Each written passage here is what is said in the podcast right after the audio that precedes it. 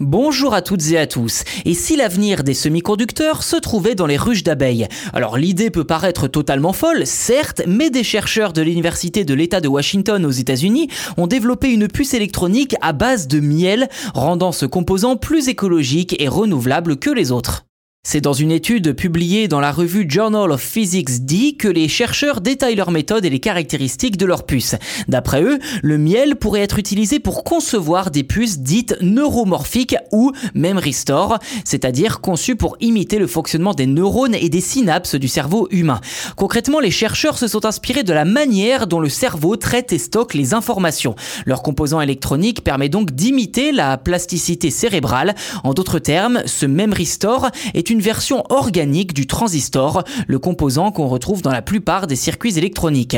Pour mettre au point ce type de puce, les chercheurs ont placé du miel solide entre deux électrodes métalliques. Cette structure leur a permis d'imiter le fonctionnement d'une synapse, la zone où deux neurones entrent en contact dans le cerveau.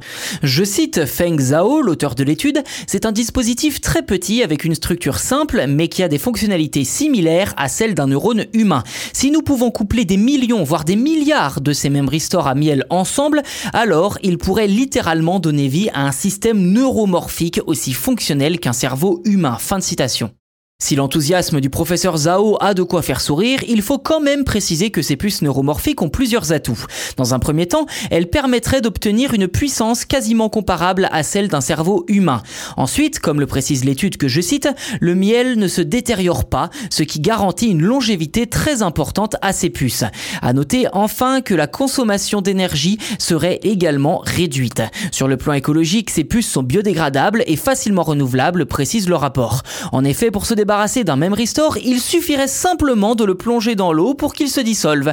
Face à la pénurie de métaux rares et de composants informatiques, le miel pourrait bien se révéler être l'outil et l'atout principal des industriels pour verdir un secteur technologique très polluant.